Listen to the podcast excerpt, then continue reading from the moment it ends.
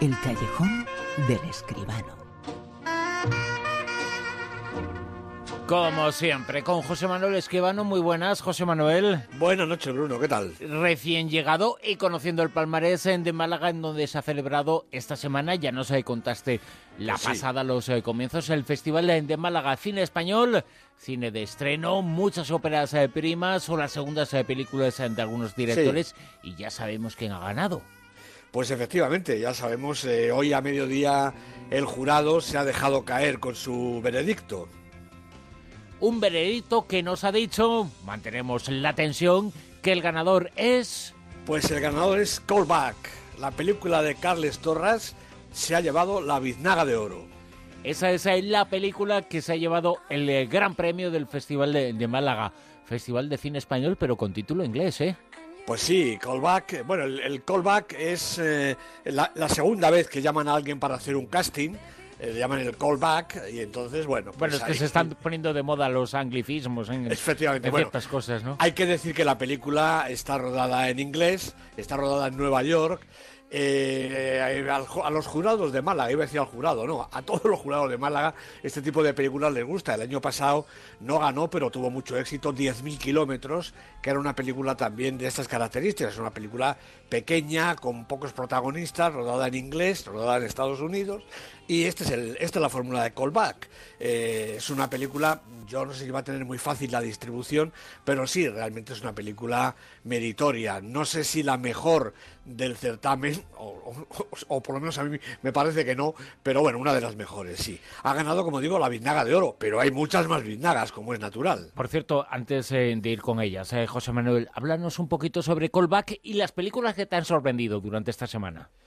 Bueno, pues me han sorprendido, yo creo que me me ha sorprendido lo primero, la calidad del festival que este año me parece que ha sido un poquito mejor de lo habitual. Realmente eh, películas fallidas, películas eh, flojas, malas, vamos a decir, pues no he visto. Ha sido un festival con una calidad realmente, yo diría que mediana tirando a buena. Las 16 películas que hemos visto, 14 películas a competición, pues han tenido todas un nivel bastante aceptable, ¿no? Me ha sorprendido mucho Koblik, una película que esta sí se va a estrenar, tenía distribuidora, una película hispano-argentina con Ricardo Darín de protagonista.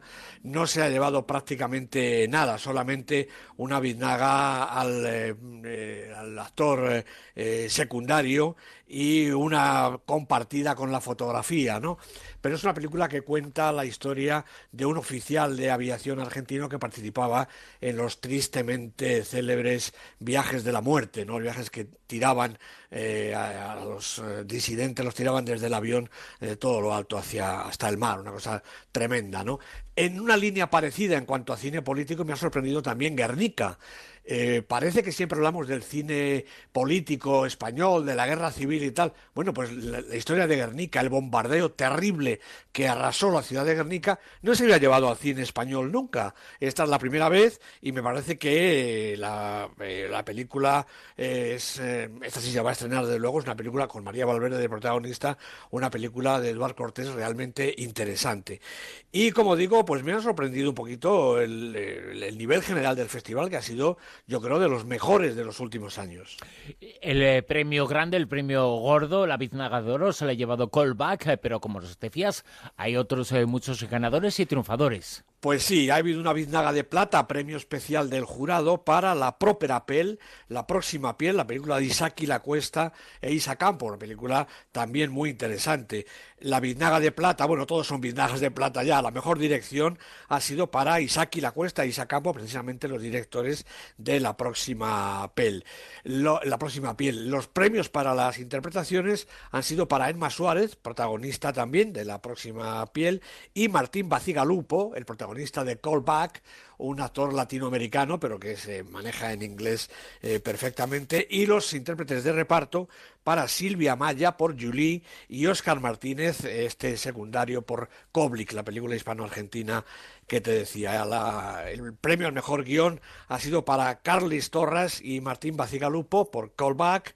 La música ha sido el premio para Silvia Pérez Cruz, formidable, no lo vamos a descubrir como cantante, pero formidable actriz también, protagonista de cerca de tu casa, desde mi punto de vista, quizá la mejor película de, del festival. Y luego la mejor fotografía ha sido para Rodrigo Pulpeiro por eh, y Carles Gussi por Cuatre Tondeta. El premio de la crítica ha sido también para la próxima piel. El del público ha ido a parar a La noche que mi madre mató a mi padre, una comedia de Inés París. Y el premio a SECAM para la mejor ópera prima ha sido para Julie de Alba González eh, Molina, película que a mí me ha desconcertado bastante. No me ha gustado, pero bueno, parece que a los compañeros de ASECAM sí que les ha gustado.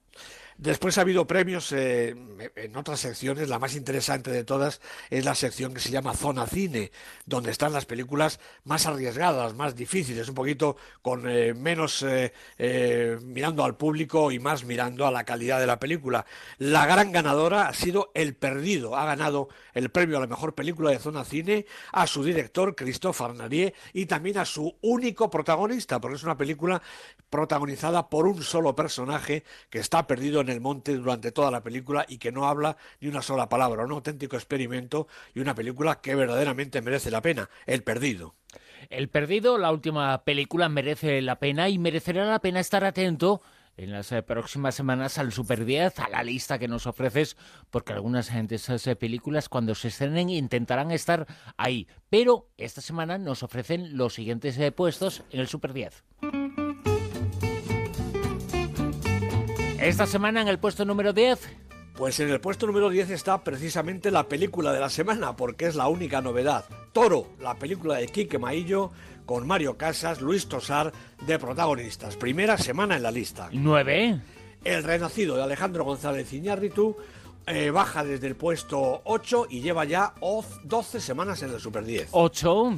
Se recupera un poquito Mustang, una estupenda película turca esta de Dennis Gams Erguyen, siete semanas en la lista y como digo ha subido dos puestecitos. Siete. Bueno, a partir de aquí todas las películas mantienen la posición, no se mueve nadie, se conoce que están esperando los grandes cambios que vienen a partir de ahora, porque esta semana se han estrenado nada menos que 14 películas. En el puesto 7 está El libro de la selva de John Favreau, segunda semana en el Super 10. ¿Y en el 6? La habitación de Lenny Abramson, seis semanas con las formidables Brie Larson y Jacob Templey, el chavalín este, unos artistas realmente extraordinarios. Cinco. Hitchcock Trifó, este fantástico documental de Ken Jones, protagonizado, claro, por Alfred Hitchcock y François Truffaut.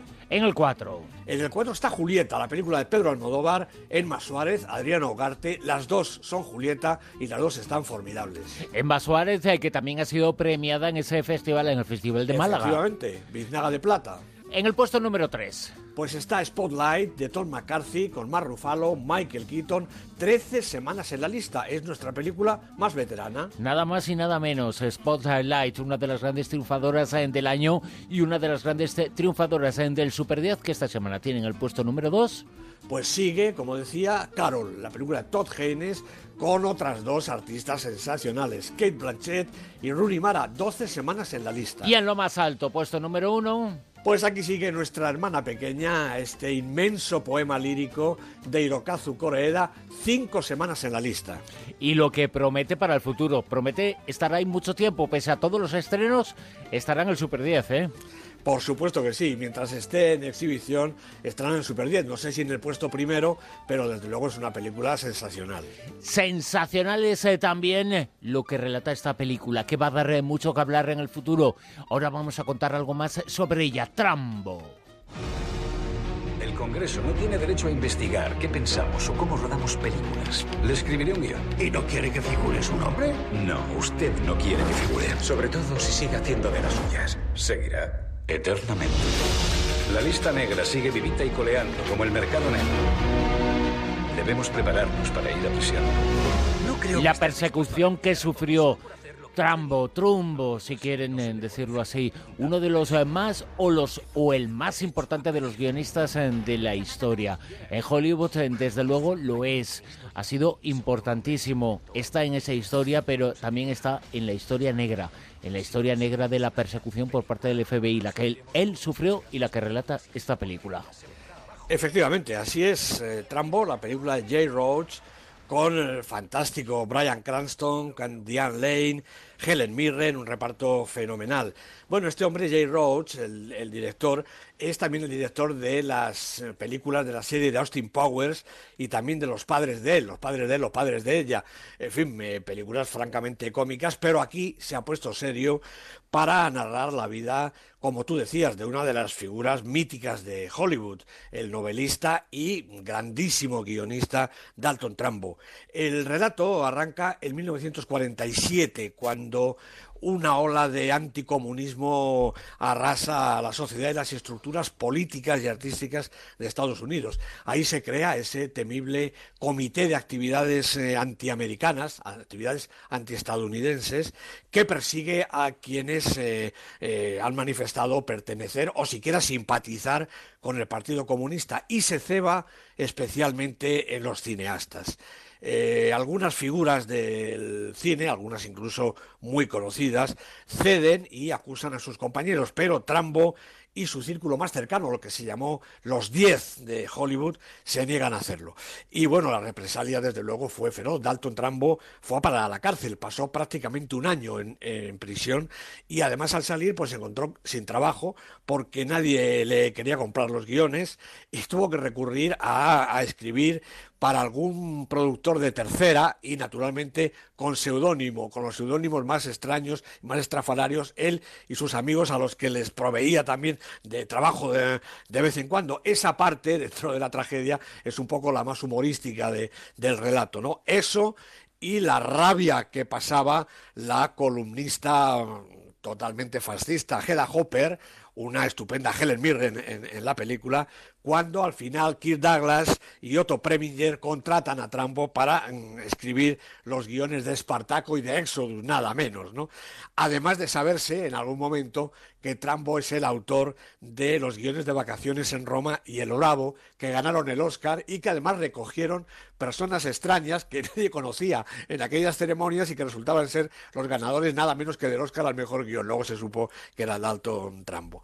Está muy bien la galería de personajes que desfilan por la pantalla, muchos actores y directores, especialmente Michael Starbuck, que hace el personaje de Edward G. Robinson, uno de los que se resistieron todo lo que pudieron y al final tuvieron que confesar porque estaba prácticamente en la ruina. Y desde luego Brian Cranston, el protagonista de Breaking Bad, famoso ya en la pantalla pequeña y que aquí hace un personaje de Dalton, de Dalton Trambo estupendo. La película, en resumen, cuenta el calvario, no se puede decir de otra manera, el calvario que sufrió Dalton Trambo y también la reparación final, el homenaje que él eh, vivió y también el homenaje del cine que con esta película se cumple porque realmente todo el mundo del cine se lo debía a uno de sus grandes artistas, el guionista Dalton Trumbo. Uno de los grandes eh, de la historia, una película que hay que ver, una historia la suya que hay que conocer.